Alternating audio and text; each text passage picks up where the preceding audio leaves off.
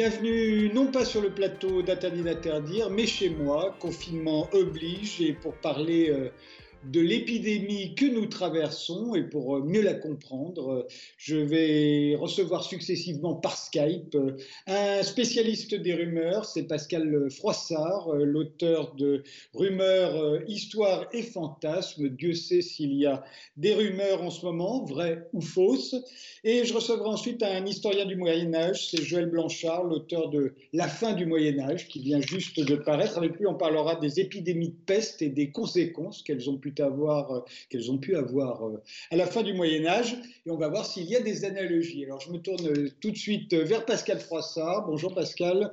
Bonjour. Vous êtes enseignant-chercheur à l'Université Paris 8.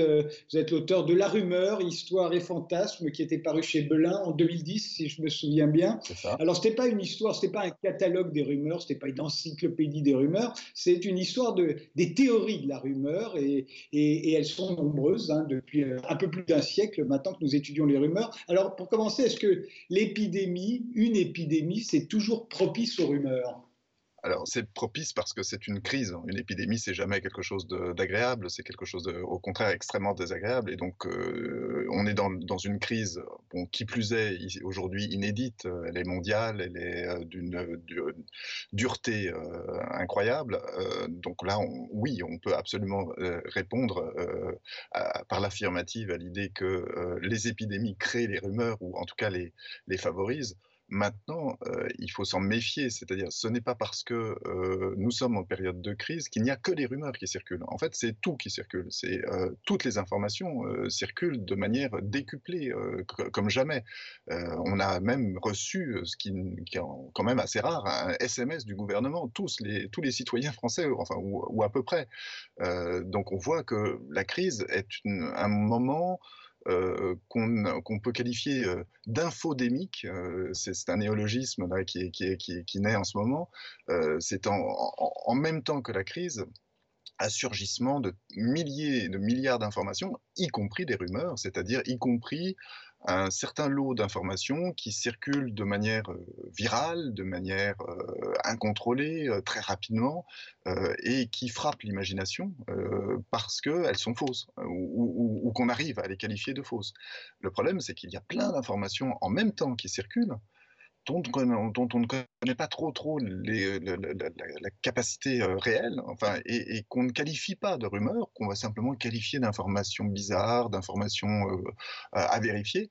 Euh, et en fait, c'est l'ensemble qui fait euh, cette infodémie, c'est-à-dire un surgissement extrêmement euh, euh, brutal d'informations, de, rumeurs, de mensonges, de manipulations, de, fake news, enfin tout, tout, tout, cet ensemble de mots qu'on qu a pour désigner des bon, des, bribes de récits sur la réalité qui restent à prouver parce que euh, on aimerait bien savoir ce que c'est que la réalité euh, et la réalité d'une épidémie en, en, particulier elle est changeante. Est-ce que ça vaut la peine d'ailleurs la différence entre les rumeurs, les fausses nouvelles, les fake news, les légendes urbaines, les mythes, les théories du complot, euh, les euh, qu'est-ce qu'il y a encore les, bruits qui courent aussi. Euh, est-ce qu'il y a une différence entre tout ça? Est-ce que cette différence est intéressante ou est-ce qu'il vaut mieux mettre tout ça dans le même sac? Alors, de mon point de vue, euh, les différences sont à la fois intéressantes, mais à condition qu'on reconnaisse que tous ces, ces mots-là recouvrent à peu près des réalités euh, similaires. En particulier, euh, que ce soit les légendes contemporaines, les légendes urbaines, les rumeurs, les fake news, toutes ces choses-là, on partage volontiers les mêmes exemples. C'est-à-dire qu'on a euh, rapidement des échanges de, comment dire, de, thèmes, de motifs, même d'ailleurs avec les blagues, par exemple, les blagues, les rumeurs, les légendes contemporaines, tout ça, ce sont des motifs un petit peu ethnologiques, un peu communautaires qui circulent. Il y a des blagues, par exemple, qui se transforment en rumeurs et inversement des rumeurs qui se transforment en blagues, ou voire des informations qui vont venir, disons, donner du crédit à des, à des, à des récits qui sinon seraient de la pure fiction. Donc euh, oui, il faut faire la différence. En particulier, il y a des choses comme euh, très clairement le mot fake news.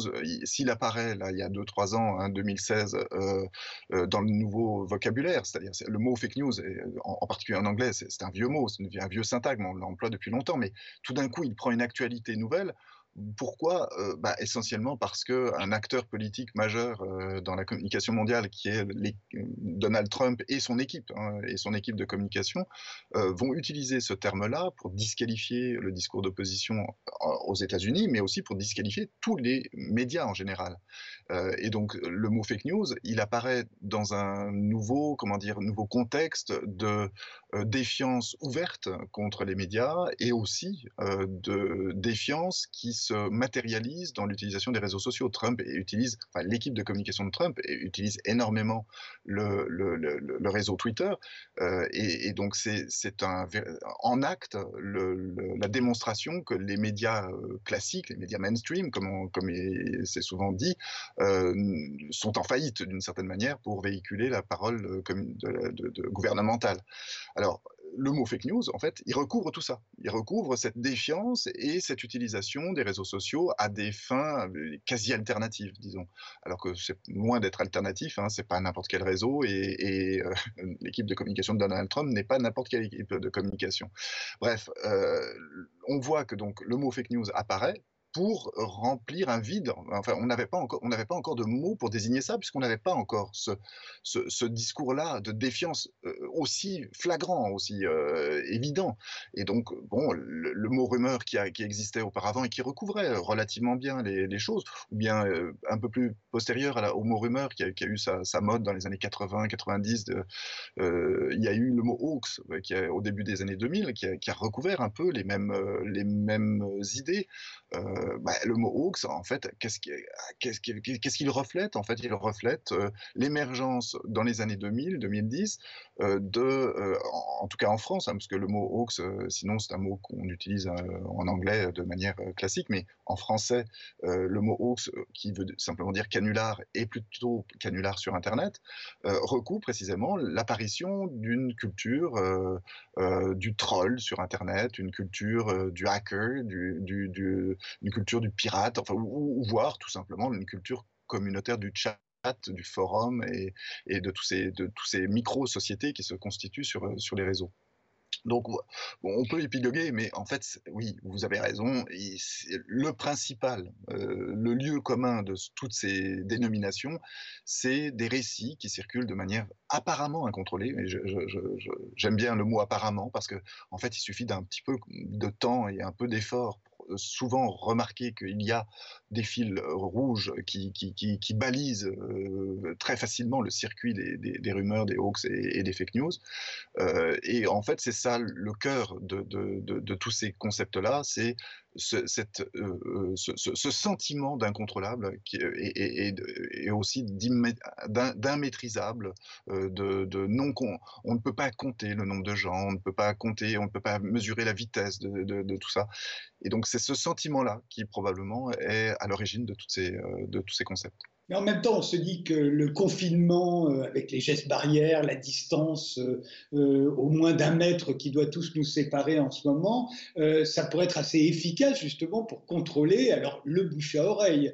Mais en même temps, il y a Internet, il y a les réseaux sociaux qui, eux, sont considérés comme des accélérateurs, au contraire, de rumeurs. alors là, on est dans une, période où les, les deux balancent. Oui, alors à, ceci près que vous avez dit effectivement que la rumeur, on, se l'imagine comme étant le bouche à oreille, comme le, ragot, les commères d'antan dans les villages. Ben, non, la, rumeur, elle est comme, elle est comme nous, elle varie en fonction des supports. nous ne sommes pas des êtres qui choisissons nos supports. Nous avons à la fois un téléphone, à la fois des voisins avec qui on cause, à la fois nous avons un crayon pour écrire des cartes postales pour ceux qui le font encore, euh, on, a, on a les moyens d'envoyer des, qu'est-ce que j'ai oublié, euh, des SMS, enfin n'importe, on, peut, on, peut, on, ne, on, ne, fonctionne pas qu'avec un seul média, on ne se, on ne se réfrène pas, il n'y a pas de... Y a pas de et, surtout, la rumeur, enfin cette espèce de, grande discussion collective et cette circulation de récits, euh, elle ne se cantonne pas à un seul, un seul médium, à un seul support.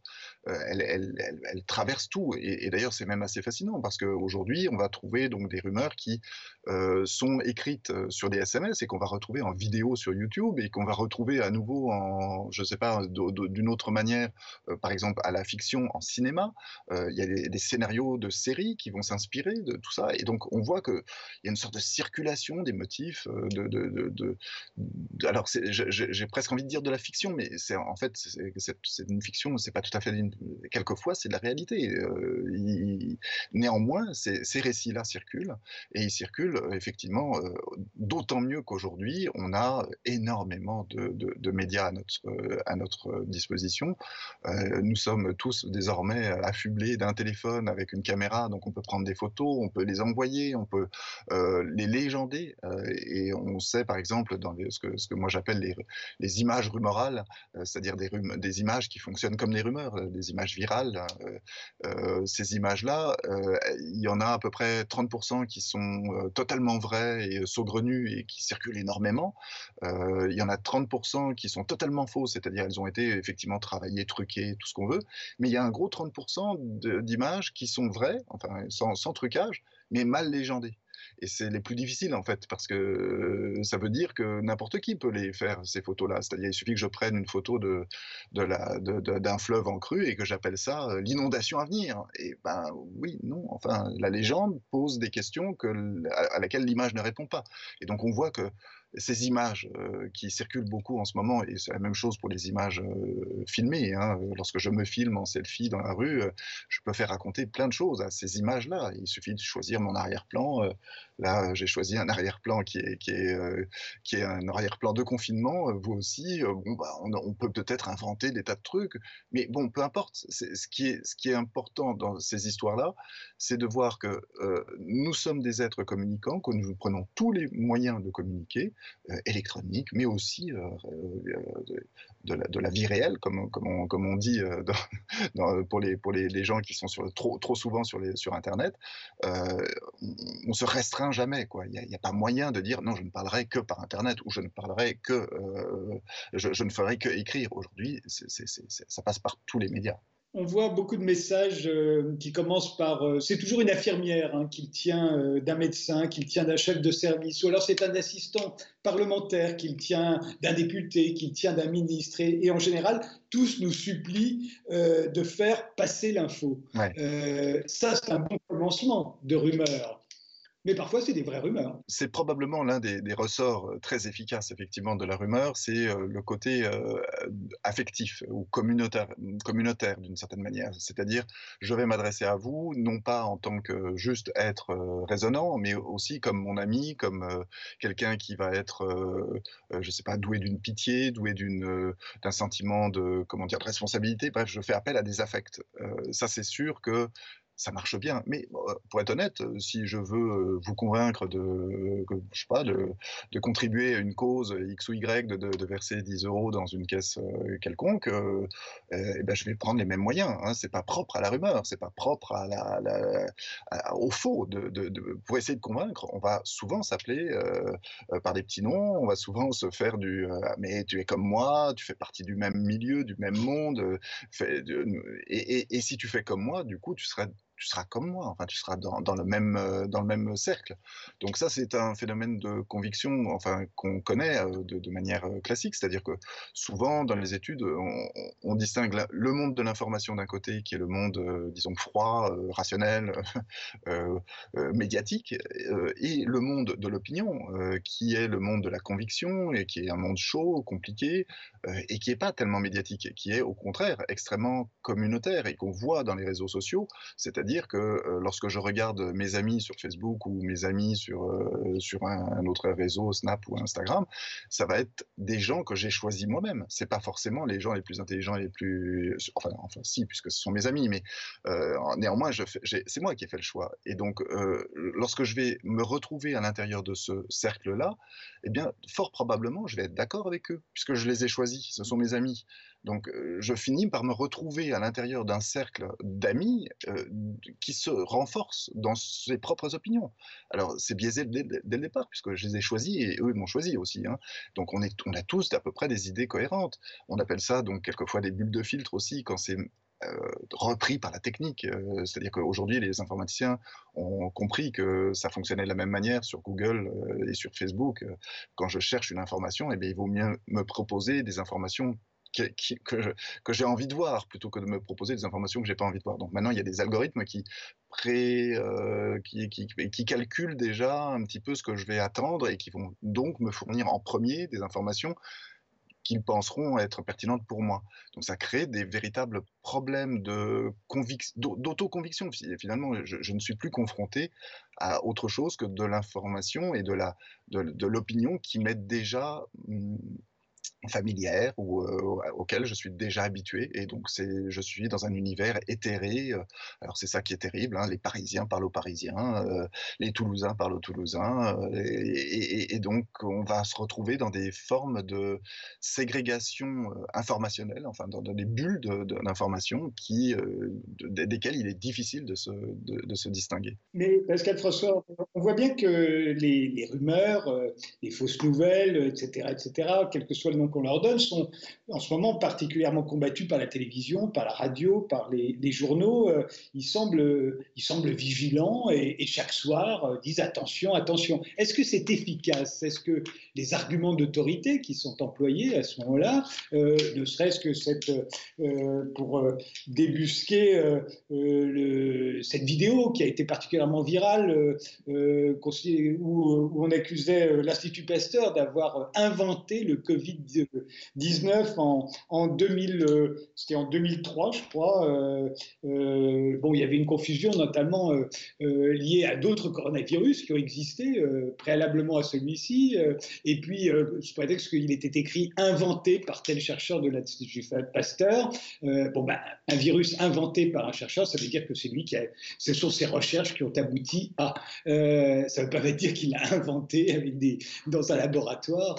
Mais quoi qu'il arrive, euh, est-ce que les arguments d'autorité qui ont été employés pour dire voilà, c'est faux, euh, c'est complètement faux, est-ce que ça marche? Alors, euh, ça marche sûrement sur les gens qui sont proches de ces, ces personnes-là. C'est-à-dire que ce discours-là, il est situé aussi. Il ne vient pas de n'importe où, il ne venait pas de n'importe quel, comment dire, l'énonciateur, la personne qui parlait dans cette vidéo-là, qui a été effectivement très, très partagée et surtout aussi très commentée hein, ensuite, c'était pas n'importe qui, c'était justement pas un médecin, c'était pas et, très honnêtement, cette personne-là ne disait pas, ne, se prétendait pas autre qu'elle n'était, c'est-à-dire une espèce de citoyen éclairé, euh, porte-parole d'un groupe de cinq personnes, enfin bref, il y avait un petit côté, euh, euh, je vais vous convaincre par des arguments rationnels. Bon, je pense que ça a convaincu ceux qui étaient déjà convaincus. Et en quoi ils étaient déjà convaincus? Probablement dans le fait que on nous ment, on nous dit rien, le gouvernement nous cache des choses. Bon, bref, une rhétorique qu'on connaît déjà euh, et qui existe euh, et qui n'attend pas la crise pour euh, exister et pour se faire entendre. Mais en revanche, quand on, le, dénonce à la télévision, au journal de 20 heures, c'est là où je me demande est-ce que c'est efficace? Ou, est-ce que ça ne participe pas simplement de la diffusion de la rumeur. Ah oui, c'est, voilà, c'est, oui, moi, moi j'ai, inventé le, terme de diffus-réfutation, c'est-à-dire qu'on diffuse en réfutant.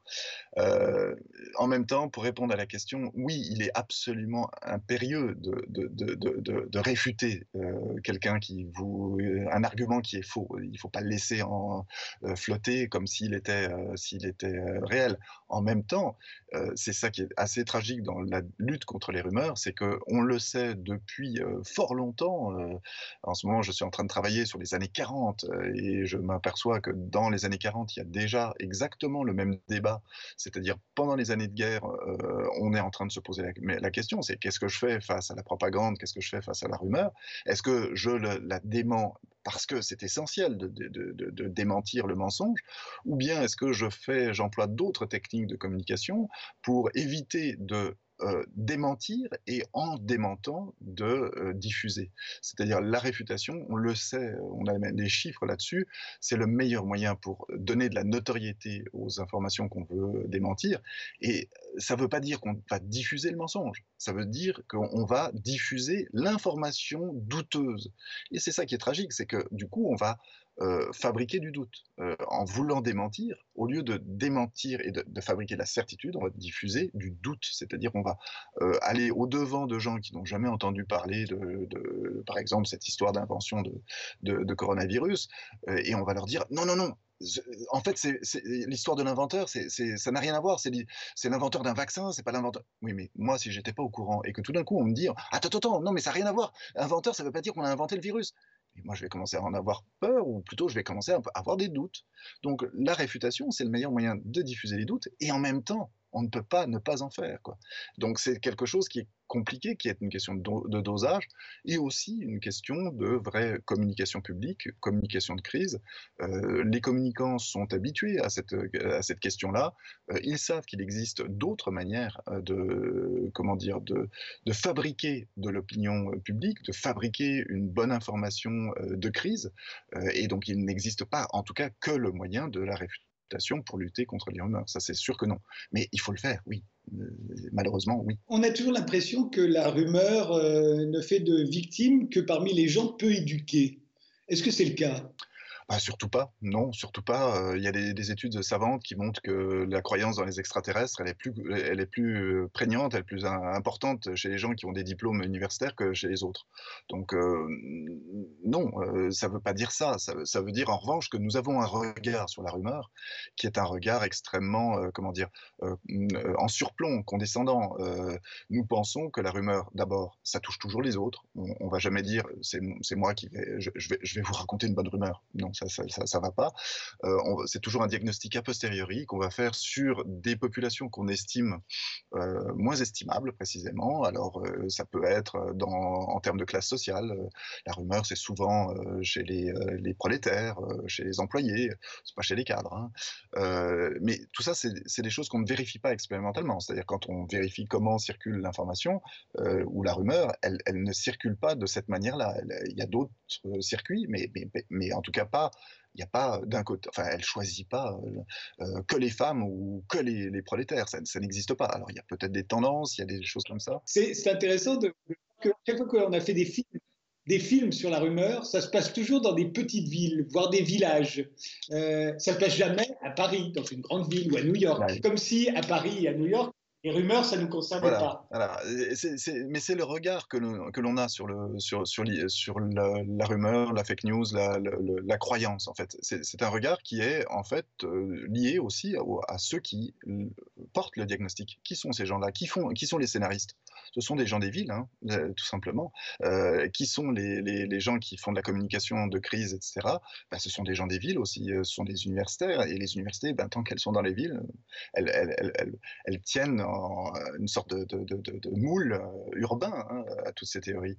Euh, donc oui, et, par exemple, le, fait qu'on ait appelé ça légende urbaine est aussi assez parlant. c'est que les légendes, disons, rurales, ça n'étonne personne. Les légendes urbaines, tiens, comment est-ce possible que dans les villes, on puisse croire à des choses irrationnelles ou un peu étranges?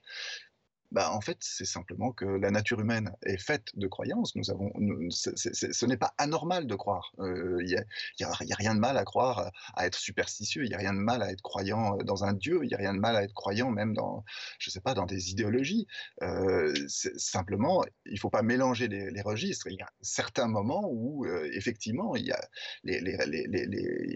il faut euh, trouver des moyens de discuter avec un vocabulaire commun et des attendus communs de la réalité. Et là, effectivement, la croyance doit s'entendre sur d'autres procédures. Alors, on en a inventé une, ça s'appelle la science, on en a inventé une autre, ça s'appelle la justice. Euh, tout ça, ce sont des, il y en a d'autres, hein, mais des, procédures qui permettent de s'entendre sans parler de ces croyances-là. Mais euh, comme vous le savez, la procédure scientifique est compliquée. Euh, comme vous le savez, la procédure judiciaire est compliquée. Hein, s'entendre pour savoir si monsieur ou madame est coupable euh, bah, il faut, on s'y met à 12 pour, pour, savoir s'il si, est coupable ou pas. Et, c'est un vote qui en décide, c'est pas, c'est pas autre chose. Euh, c'est pas une, enfin, je, parle des assises. Hein. Euh, donc, on voit bien que la réalité judiciaire, c'est quelque chose très complexe en fait. Et on peut, on peut sortir d'un procès en étant blanchi alors qu'on est coupable. C'est possible. Et inversement, on peut être condamné alors qu'on est innocent. Donc la réalité judiciaire, c'est compliqué. La réalité scientifique, c'est aussi très compliqué. là, par exemple, on a, on a en ce moment un, débat national autour d'un traitement alternatif du, du Covid-19 avec la chloroquine, qui est un, un antipaludéen qui a raison, qui a tort dans cette histoire-là? Euh, Les scientifiques eux-mêmes sont en train de s'écharper euh, parce que c'est compliqué, parce qu'on a une procédure scientifique standard qu'on applique en temps de, temps de paix, disons, euh, si, on peut estimer qu'on est en temps de guerre. maintenant, justement, comme c'est la crise, est-ce que cette procédure standard mérite encore d'être mise en avant en permanence?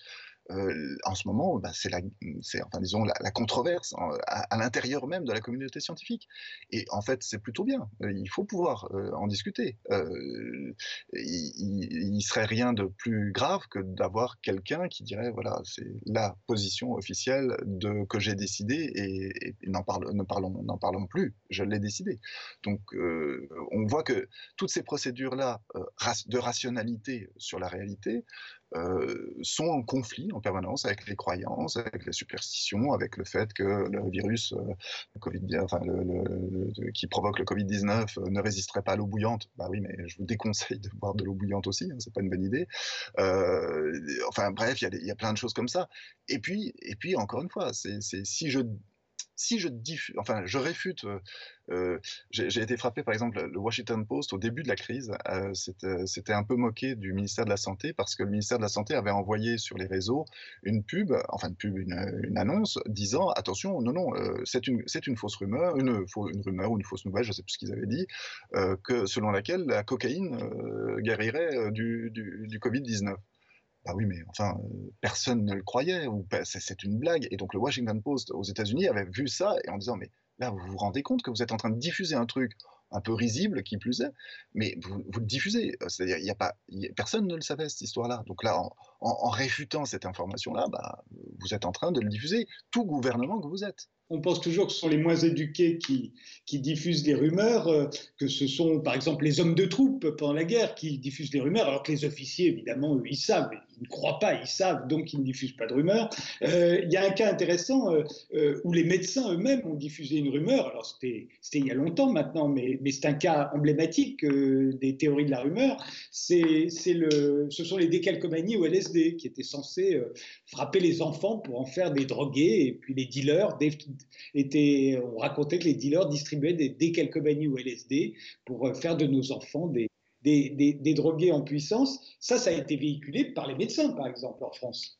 Ce sont les médecins qui ont. Absolument, mais les médecins, il ne faut pas leur, euh, leur, jeter la pierre. Ils sont, ils sont crédules comme les autres. Euh, il y a des médecins qui sont plus ou moins enfin, précis dans leur, leurs annonces. il y, a, il y, a, des gens qui ont effectivement, donc sur le cas que vous, vous, citez, il y a eu en, en tout cas une, une, salle d'attente dans laquelle était affiché ce, tract et qui était un tract effectivement euh, totalement, bon pas totalement euh, faux, mais, mais, tellement flou et tellement euh, sans aucun lien avec la réalité française que ça n'avait pas de sens. oui, c'est vrai que ça pose problème pour un médecin s'il vérifie pas ses sources. Maintenant, un médecin peut faire des bêtises, ça arrive. là, il se trouve que je l'espère, euh, ça n'a pas causé de mort d'homme. Merci Pascal Froissart. Euh, je rappelle que votre livre La rumeur, histoire et fantasme est paru chez Belin. On se retrouve juste après une pause euh, avec un historien, cette fois un historien du Moyen Âge. On continue de parler de l'épidémie.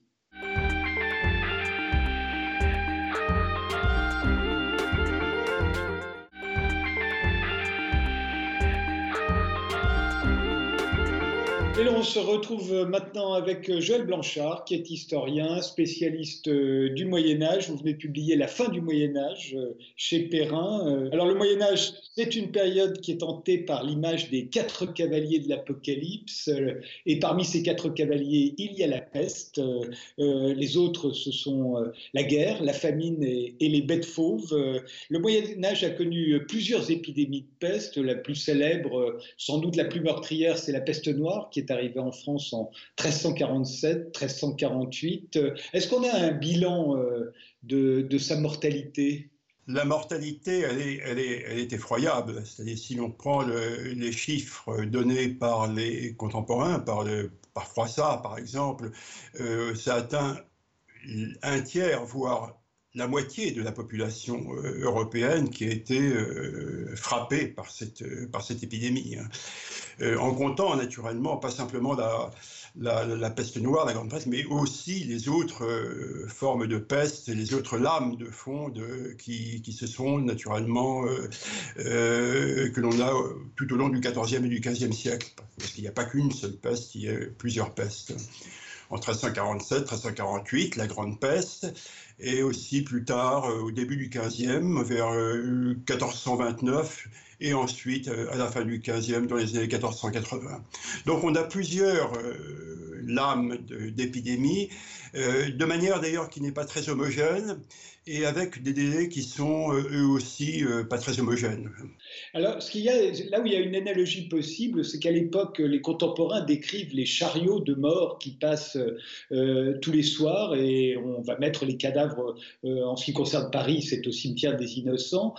ça correspond à peu près à, à, ce décompte euh, assez morbide que l'on fait aujourd'hui, tous les soirs, euh, euh, des morts, des infectés. On sait aussi que les infectés ont on n'en connaît pas le nombre total puisqu'on ne pratique pas le dépistage, mais le nombre de morts, lui, on le connaît, et, ça ressemble un peu. Hein. Ça ressemble un peu, et là encore, il faut se, se fonder sur le témoignage des contemporains, surtout des, des écrivains qui écrivaient au jour le jour, des, des, journaux qui, qui habitaient Paris et en particulier l'un qui est assez connu, Jean de Venette, euh, qui a écrit une chronique et qui raconte en effet ces, chariots pleins de, de, cadavres, parfois 500 quotidiennement, que l'on emmène, que l'on emmène euh, aux, aux, innocents, au cimetière des innocents. C'est une vision extrêmement macabre, naturellement, et euh, c'est le, sur l'ensemble du territoire, on a parfois des, des, chiffres euh, considérables. Je prends par exemple le témoignage d'un autre euh, chroniqueur qui est le bourgeois de Paris. Alors c'est dans la deuxième dans la première période du XVe siècle, il faut compter à peu près 70% à 80% de la population en Normandie qui a, été frappée par la peste. Hein, ce sont des chiffres, ce sont des chiffres considérables. On voit bien que les épidémies aujourd'hui tuent, tuent, beaucoup moins qu'avant et, et, heureusement à l'époque, on ne sait même pas comment ça se transmet, en fait. Hein. Vous dites que euh, on croit que c'est dans l'air. Voilà. Euh, on ne connaît pas l'agent infectieux de à cette époque-là. On connaît, bon, euh, les, médiévaux savent identifier deux formes de peste. La peste qui est la peste inguinaria, enfin bubonique, celle qui se manifeste par des bubons, par des endénites et, l'autre peste, une autre peste qui est la peste pulmonaire. Donc les médiévaux font euh, cette distinction, mais ils ne connaissent pas euh, l'agent infectieux. C'est-à-dire que pour eux, euh, la peste, elle est dans l'air pour ainsi dire. Euh, ce sont les, les, vapeurs pesteuses, ce sont l'atmosphère. Euh, c'est ainsi que, d'une certaine manière, on est, on est contaminé. Mais on ne connaît pas la, contagion d'homme à homme. Euh, c'est quelque chose que l'on ignore à cette époque-là, sauf peut-être, il y a un médecin, le médecin du, du pape, qui lui semble connaître cette, cette forme de contagion, mais qui n'en parle pas. Comment se protège-t-on alors? Alors, on se protège en évitant justement ces lieux euh, qui sont, euh, comme on dit à cette époque-là, euh, pesteux. on, évite par exemple, je cite là aussi un, chroniqueur de l'époque qui est le bourgeois de Paris, qui raconte que les femmes et, hommes, aristocrates ou bourgeoises, évitent d'aller dans les bains hein, parce que pour éviter justement ces, phénomènes de euh, contamination par l'air. Hein. Euh, c'est donc une, une, forme euh, de, assez irrationnelle, peu scientifique, hein, d'explication de, de, ce phénomène. On fait à l'époque le lien entre entre trois cavaliers de l'Apocalypse, euh, la peste, on l'a dit, la guerre, c'est la guerre de 100 ans, la famine, évidemment, qui est une des conséquences de la guerre. Aujourd'hui, on pourrait dire qu'on fait le lien avec le quatrième cavalier, euh, les bêtes sauvages, puisque l'origine euh, du coronavirus, ce, les, marchés de, ce sont les marchés de viande sauvage qui ont lieu en Chine, notamment avec les, chauves-souris. On a parlé aussi du pangolin. Là, c'est le quatrième cavalier. Elle est absente de la, du, Moyen Âge. le lien il est fait entre la peste et la famine. Bon, c'est plausible, mais encore, c'est surtout le lien qui est fait entre la peste et la guerre. Euh, parce que, euh, il ne faut pas oublier que nous sommes en pleine guerre de 100 ans, donc la guerre, c'est un état endémique, c'est presque un état du monde, et les euh, déplacements d'hommes d'armes à travers les campagnes qui chassent les, paysans vers les villes sont des éléments effectivement de contamination très importants. Il faut oublier que c'est surtout un phénomène urbain, la, peste. Et donc le, lien avec la guerre est fait, en effet, d'une certaine manière, par cette mobilité à la fois militaire et sociale que l'on observe à la fin du Moyen Âge. À l'époque, on parle euh, de punition divine. C'est quelque chose qu'on n'a pas encore entendu euh, aujourd'hui. Enfin, pas tellement. Je ne l'ai pas entendu, en tout cas, moi. C'est en effet euh, la raison essentielle, l'explication essentielle qui est donnée. C'est une punition de Dieu. Hein. C'est une explication religieuse alors, à laquelle euh, comment réagir face à ça? Ce sont des processions, ce sont des pèlerinages, euh, de manière à, pour ainsi dire, euh, évacuer, exorciser, éliminer cette, cette, contamination. Ce sont aussi des, des flagellants qui se déplacent, ces flagellants qui sont... C'est une forme d'autopunition, en fait. Hein. C'est se flageller pour finalement se purifier fait du péché, euh, l'amalgame est fait ainsi entre la, peste et euh, la religion euh, sous la forme d'une punition divine, qui sera une punition de Dieu pour les péchés des hommes. Les, flagellants à l'époque se promènent dans les villes, se donnent des coups de fouet, dénoncent une partie de la population. Est-ce qu'on a un équivalent aujourd'hui?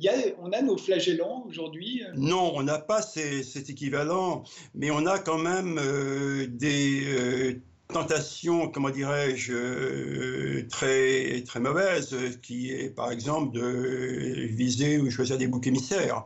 Euh, au Moyen Âge, euh, les, Juifs sont persécutés, voire massacrés, parce qu'on les, on suppose qu'ils ont infesté les eaux, qu'ils ont envenimé les puits, et cela suscite des réactions extrêmement violentes que l'on observe dans toute l'Europe.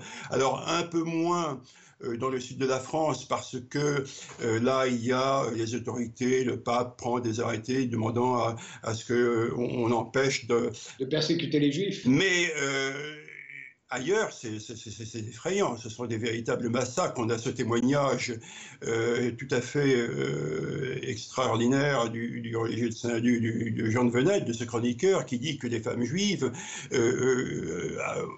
afin d'empêcher que leurs enfants soient contraints au baptême, pas, jeter leurs enfants dans le feu avant de s'y précipiter elles-mêmes. Donc il y a une espèce de, fureur contre, contre les juifs que l'on observe surtout dans le, dans le nord de l'Europe, en Allemagne, en Angleterre, un peu moins dans le sud où ils sont un peu plus épargnés. Mais euh, c'est à, mettre au crédit d'un chroniqueur comme Jean de Venette d'exprimer de, un certain scepticisme par rapport à cette croyance comme quoi les Juifs pouvaient être euh, envenimés des pluies. Hein. Euh, reste que, bon, euh, euh c'est une, une, situation absolument effroyable. Hein qui est une conséquence effective de la peste. Est-ce qu'on connaît à l'époque euh, des mesures de confinement euh, Est-ce qu'on parle déjà de quarantaine Mais le confinement lui-même, ça existe? Non. Il y a, euh, du point de vue médical, alors le Moyen Âge n'avait pas des instruments d'analyse, hein, il n'avait pas des moyens de communication que nous avons aujourd'hui. Il, il, y avait ces croyances, bon, très peu scientifiques, dont on a parlé tout à l'heure. il y a quand même quelques mesures d'hygiène. On a des ordonnances hein, au sujet de, l'hygiène dans les villes, mais la faculté de médecine est sans, moyens, n'est-ce pas, pour faire quoi que ce soit. Et la peste n'a été de qu'un seul cours d'un point de vue médical et du point de vue de, la solution de ces, contaminations. À l'époque, il, y, a tout de même euh, le thème du retour à la campagne. Vous l'avez dit, euh, la peste, c'est surtout dans les villes. Or, on vient de vivre euh, deux siècles environ d'essor des villes en Europe au Moyen Âge. et c'est le, c'est le thème du Décameron, le célèbre livre de Boccaccio, et euh, adapté euh, bien plus tard euh, au cinéma par Pasolini. ça commence par la description de la peste et ça raconte le départ de Florence et le confinement à la campagne pendant dix jours de sept jeunes femmes et trois garçons. Le Décameron n'aurait pas existé sans la peste. Exactement. La, peste sert de euh, décor euh, à, ce, à, cette fiction, à ce récit de Bocas qu'il a écrit euh, quelques années après, le, très peu d'années après la, peste noire, en, en 1350-1352. Et ce sont en effet sept jeunes filles, c'est l'intrigue, sept jeunes filles et trois garçons qui quittent Florence, où sévit la peste, pour se déplacer extramuros en un lieu où euh, chacun euh, quotidiennement, à tour de rôle, euh, raconte une histoire dont le thème est choisi par un roi ou une reine fictive. Et là, on voit effectivement que la littérature est un puissant, dérivatif à cette, mélancolie à, cette, cet effroi, à ces peurs qui, qui, qui sévissent à cette époque-là. il y a également Pétrarque qui, dans son ouvrage sur la vie solitaire, euh, recommande euh, de, quitter la, ville et ses, euh, ennuis, ses, ses, problèmes, et, de se retrouver à la campagne pour se ressourcer. C'est également aussi pour le bien de certains intellectuels qui partent à la campagne pour se ressourcer. Voilà, donc il y a effectivement quelque chose d'un peu contemporain, enfin, dans cette, dans cette évocation-là, dans cette espèce de, de, fuite, de déplacement, mais avec naturellement des effets qui sont euh, majeurs, puisque euh, euh, on dissémine le, virus en, se déplaçant. Et quelle influence est-ce que ça a sur la peinture? Alors, sur la peinture, une très grande influence. je serais tenté de reprendre l'expression de Michel Bowell qui disait que jusqu'en 1350, on ne savait pas représenter la mort, parce que la mort n'existait pas. Et c'est vrai qu'à partir de, 1300, de 1350, donc au moment de la peste, il y a eu un changement euh, assez, assez conséquent dans la thématique euh, picturale. Et la peste a, beaucoup marqué euh, la peinture. On est passé de thèmes ou d'illustrations assez positives à des thèmes qui sont vraiment morbides ou macabres, que l'on pense par exemple à la danse macabre, que, dont on a des, représentations dans, toutes les, églises, hein, un peu. pensons également à, des tableaux euh, certains sont très célèbres, je pense en particulièrement au, euh, thème de la mort de Bruegel, euh, mais qui a été composé lui un peu après, vers 1562, un, un, siècle après. Mais tout ce qui touche euh, à la fin des temps, euh, à l'apocalypse, est, euh, est, un thème extrêmement nourricier pour, la peinture et très certainement que la peste a marqué, était déterminante dans ce, courant et dans cette influence. À l'époque, tout le monde est touché, les nobles comme les paysans, comme le clergé, bien entendu. Vous l'avez dit, l'Église organise des processions, des rituels, mais évidemment, elle est impuissante. Est-ce que ça va avoir des conséquences, là encore, cette impuissance de l'Église? Cette impuissance de l'Église, euh, on peut euh, émettre une hypothèse. C'est vrai que les, euh, sacrements, les processions religieuses ont une, dans l'esprit des gens, du moins, ce n'est pas écrit, un, effet thérapeutique hein, ou thaumaturgique.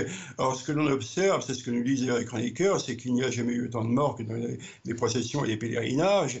Et donc, il y a, comment dirais-je, une, une, ce qui était la, croyance des gens est un peu mise en défaut et euh, on peut inférer de cette impuissance euh, de l'Église enrayée le fléau, on peut inférer une critique ou une contestation qui donnera peut-être, qui aura peut-être des effets dans la suite avec la réforme. on sait que, bon, Luther, par exemple, nie la présence réelle du Christ dans l'Eucharistie, donc une espèce de défiance vis à -vis des sacrements et de toutes ces manifestations religieuses.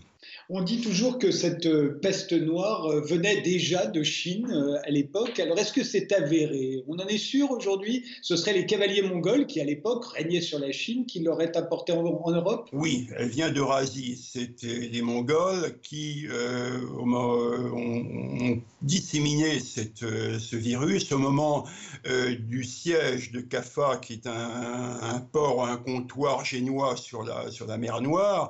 Et ensuite, la peste a été euh, véhiculé ou disséminé jusque dans euh, l'arc méditerranéen, d'abord à, Messine, puis ensuite euh, à Marseille au début de l'année 1348, et puis ensuite elle s'est naturellement déplacée et, disséminée dans l'ensemble de l'Europe. Euh, c'est euh, à peu près le, chemin hein, que, connaît cette, grande peste. Ce qu'il faut savoir aussi, c'est que c'était quelque chose de tout à fait nouveau pour les gens, parce que la dernière euh, peste que l'on avait connue, c'était celle d'une peste qui, existait au VIe siècle. Donc il s'est passé six siècles entre cette première manifestation de la peste et la grande peste. C'était donc pour les gens quelque chose de tout à fait nouveau. Et cette image qu'on a euh, des Mongols assiégeant euh, une ville et, catapultant euh, des cadavres de pestiférés. Est-ce que c'est une légende de l'époque? Est-ce que les Mongols ont vraiment inventé la guerre bactériologique au fond? On ne sait pas, mais en tout cas, c'est raconté par des, chroniqueurs. Euh, il est plus vraisemblable que c'était un virus infectieux, euh, un agent infectieux comme le rat ou la puce qui avait.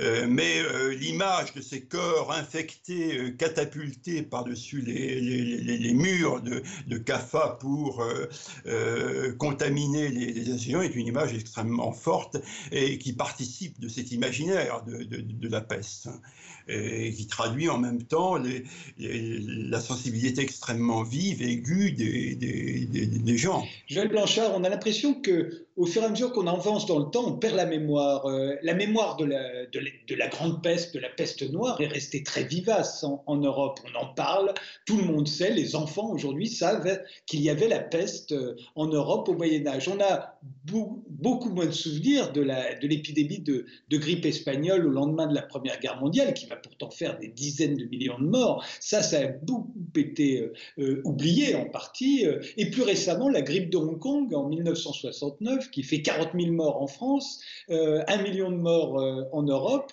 on l'a complètement oublié. Comment est-ce que vous expliquez qu'on oublie si vite euh, ce qui s'est passé récemment, et, alors qu'on garde en mémoire euh, ce qui s'est passé il y a longtemps? Je n'ai pas d'explication précise, mais ce qui est certain, c'est que l'ampleur de, la, contamination, le, nombre de morts est extraordinaire, la, déflation démographique qui accompagnait cette grande peste, et également euh, les conséquences euh, économiques euh, effroyables, le, désordre social, pensez aux litiges, aux procès, pensez également dans le domaine de l'éducation la, surmortalité des clercs, donc les enfants n'allaient plus en classe. Euh, il y a vraiment euh, attaché à cette euh, image de la peste médiévale un, imaginaire extrêmement violent, extrêmement brutal, qui peut expliquer que l'on ait gardé en mémoire cet événement. Et il y a aussi euh, les illustrations, il y a les peintures, il y a tous les témoignages euh, livresques ou picturaux qui sont là pour nous le rappeler. Euh, ce qui est aussi très étonnant, et, là, bon, on, se déplace un peu, c'est les parallélismes qu'on peut établir entre ce qui s'est passé en, au XIVe, XVe siècle et, ce qui se passe maintenant. Il y a, comment dirais-je, il, y a, plusieurs choses qui, qui, me frappent. Il y a d'abord ces, peurs et ces peurs irrationnelles. Hein. ça, c'est un premier point. Le deuxième, c'est les croyances. Les croyances euh, qui se multiplient, les fausses rumeurs, les fausses croyances, euh, la violence également, euh, les effets de cette, de cette contamination, je pense en particulier au, massacre des Juifs ou aux flagellants. Bon, ce sont des images extrêmement fortes, l'image du, bouc émissaire, et également la faillite de l'État et de l'Église, d'une certaine manière, hein, qui, quand on lit un auteur comme Jean de Roc Taillade, qui est un, prophète, un illuminé du XIVe siècle, euh, mais qui a été beaucoup lu, quand tu, quand tu lui posais la question de savoir quand est-ce que jusqu'à quand allait durer cette, cette peste, euh, il répondit le temps n'est pas encore venu, il faut que le, le, monde soit complètement bouleversé.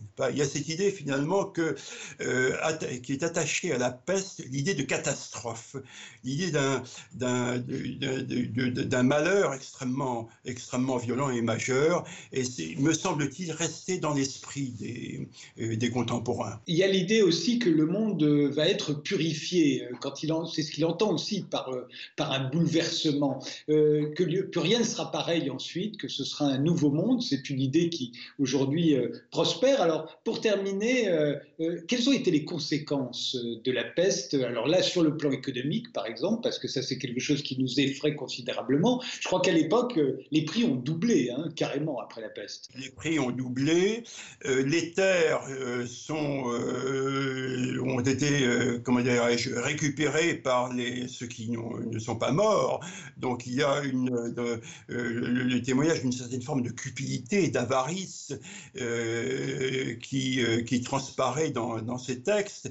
Et puis il y a surtout cette idée, aujourd'hui, bon, ce sera peut-être un nouveau monde, mais quand on interroge les contemporains, quelqu'un comme Jean de Vedette, il nous dit ce sera encore pire. C'est-à-dire que les effets de la, de la peste, ce sont peut-être pire encore que la peste elle-même. Et ça, je crois que c'est quelque chose qui est euh, assez frappant. Hein. Euh, lorsque euh, on lit ces auteurs, ces médiévaux, cette crainte de l'après. Et ça s'est vérifié? Ça s'est vérifié, le monde de... Ça s'est vérifié d'une certaine manière, parce que la, la, guerre de Cent Ans a continué, ça a été absolument effroyable. et on a, euh, c'est ce que je dis un peu dans, la fin du Moyen Âge, n'est-ce pas, une, une, atmosphère extrêmement sombre, euh, à la fois euh, pleine de mélancolie et, en même temps, bon, l'attente, l'attente effectivement de l'apocalypse, de la fin des temps, enfin, un sentiment extrêmement religieux et, lui aussi très violent. le, le Moyen Âge pourquoi l'avez-vous choisi euh, Est-ce que c'est, on sait maintenant que ça n'était plus la période sombre qu'on se plaisait à décrire au 19e siècle, mais est-ce que c'est une période de, lumière comme on, a tendance à le penser aujourd'hui? Oui, c'est une période de, de contraste. C'est-à-dire on est resté sur l'image d'une fin du Moyen Âge euh, crépusculaire, extrêmement sombre, qui est une image romantique d'ailleurs, qui a été colportée par les romantiques. Mais ce qui est intéressant, et justement on en a parlé à travers les témoignages de ces écrivains, euh, c'est euh, à la fois la capacité de, de, de, réfléchir, de rebond, et l'ouverture d'un espace public, c'est-à-dire qu'on commence à, à, se poser des questions, il y a tout un bouillonnement d'idées, l'humanisme qui commence à, à apparaître, euh, des figures d'intellectuels extrêmement fortes euh, par, chez ces prédicateurs qui, prêchent justement au moment de, la peste, des figures d'intellectuels qui peuvent être des hommes mais également des femmes. On pense à une, femme extraordinaire, une intellectuelle extraordinaire qui est Christine de Pisan, pas, qui, qui a écrit des, des, des ouvrages politiques.